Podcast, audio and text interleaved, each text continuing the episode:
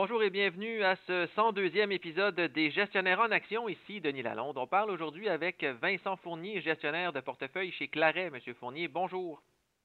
Bonjour.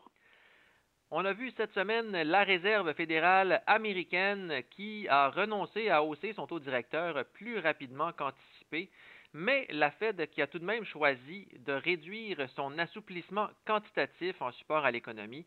Si on compare ça avec l'annonce de la Banque du Canada la semaine dernière, pouvez-vous nous expliquer les différences entre ce qui nous a été signalé des deux côtés de la frontière?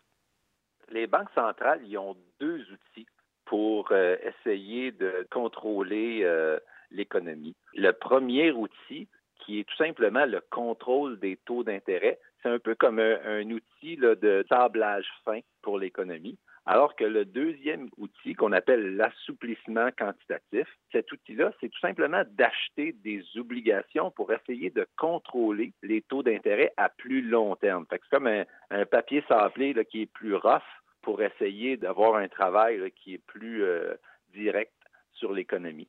Alors, ce qu'on sait, c'est que la Banque centrale a décidé de stopper sec des achats d'obligations, puis on fait ça tout de suite, alors que la Fed, elle, a plutôt suggéré qu'elle allait réduire d'un montant de 15 milliards par mois ses achats d'obligations. Alors, on sait que la Fed achète présentement 120 milliards de dollars d'obligations par mois. Donc, si elle réduit de 15 milliards, ce qu'on comprend, c'est que ça va prendre huit mois pour compléter l'opération. Ce qu'on sait aussi, c'est que on ne commencera pas à utiliser l'outil de travail plus fin tant qu'on n'aura pas terminé d'utiliser l'outil qui est un ponçage plus agressif, qui est d'acheter des obligations à plus long terme. ce qu'on comprend, c'est que la Banque du Canada serait plus prête à augmenter son taux directeur que la Fed qui nous signale qu'elle va le faire dans environ huit mois. Et là, quels sont les impacts de ces décisions de la Réserve fédérale américaine sur les marchés boursiers? À long terme, ce n'est pas une mauvaise décision. Hein. Ce qu'il faut comprendre, que l'ajustement des politiques monétaires, c'est pour s'assurer que l'économie se dirige dans la bonne direction. On sait que trop de croissance, c'est pas bon parce que ça crée de la, de la surchauffe, puis pas assez de croissance, pas bon non plus parce qu'on amène un risque de récession. Donc, à long terme, c'est une bonne nouvelle parce qu'on va essayer de contrôler l'inflation, mais à court terme, c'est sûr que ça peut créer des soubresauts ceux qui pensent que c'est la fin du cycle puis s'attendent à une grosse correction, ben écoutez, ce qu'il faut comprendre aussi, c'est que la raison qu'on réduit l'aisance ou la détente euh, de la politique monétaire, c'est que l'économie va très, très, très bien.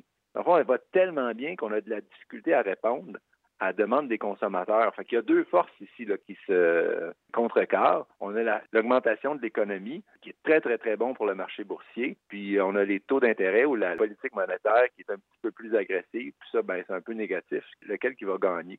On ne sait pas encore. Et à travers le monde, il y a beaucoup de banques centrales qui ont décidé récemment de réduire leur soutien à l'économie de leur pays. Est-ce que c'est une bonne nouvelle pour les marchés boursiers mondiaux? Oui, c'est une très bonne nouvelle. La bonne nouvelle, c'est qu'ils prennent en main l'inflation. L'inflation, à petite dose, c'est bon pour beaucoup de monde, c'est bon pour le gouvernement parce que la dette se trouve à réduire automatiquement avec la valeur de la monnaie qui euh, réduit avec le temps. C'est bon pour les compagnies qui sont capables de vendre leurs produits plus élevés. Par contre, ce qui est dangereux, c'est quand l'inflation part en spirale. La spirale inflationniste, c'est tout simplement que quand les produits montent en prix, ben, les travailleurs vont exiger d'avoir une paye qui est plus élevée pour justifier d'acheter euh, le nouveau panier de biens. Et puis, suite à l'augmentation des salaires, ben, les paniers de biens peuvent augmenter encore, alors les travailleurs vont demander un salaire qui est encore plus élevé. Cette spirale inflationniste-là, elle, elle est très négative. Fait qu'ils décident de prendre euh, au sérieux l'inflation, c'est une excellente nouvelle. Et quand on regarde les différences de, politique monétaire entre euh, la Banque du Canada et la Réserve fédérale américaine, quels vont être les impacts de tout ça sur la valeur du dollar canadien? Ce qu'on peut présumer par les, euh, décisions qui sont sorties, c'est que euh, la Banque du Canada devrait rehausser son taux directeur plus rapidement que les États-Unis, ce qui fait qu'à court terme, le dollar canadien pourrait prendre un petit peu de vigueur. Et si on anticipe une hausse du dollar canadien, est-ce que les investisseurs qui ont une horizon à long terme devraient privilégier les achats d'actions américaines qui vont devenir euh, plus abordables? Pas nécessairement.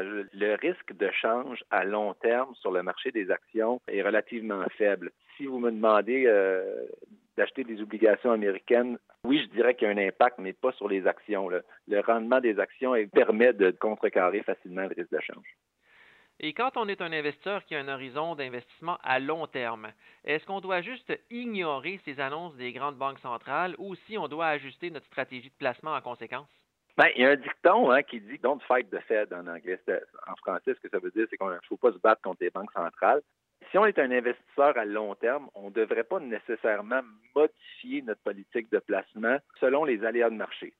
Par contre, ce qu'il faut comprendre, c'est que si la Fed devient plus restrictive, ben il y a des chances que les marchés soient moins performants pour les prochains trimestres. Alors, c'est intéressant d'utiliser cette information-là pour bien rebalancer les portefeuilles pour s'assurer que notre politique d'allocation d'actifs est à point. Merci beaucoup, M. Fournier. Fait plaisir.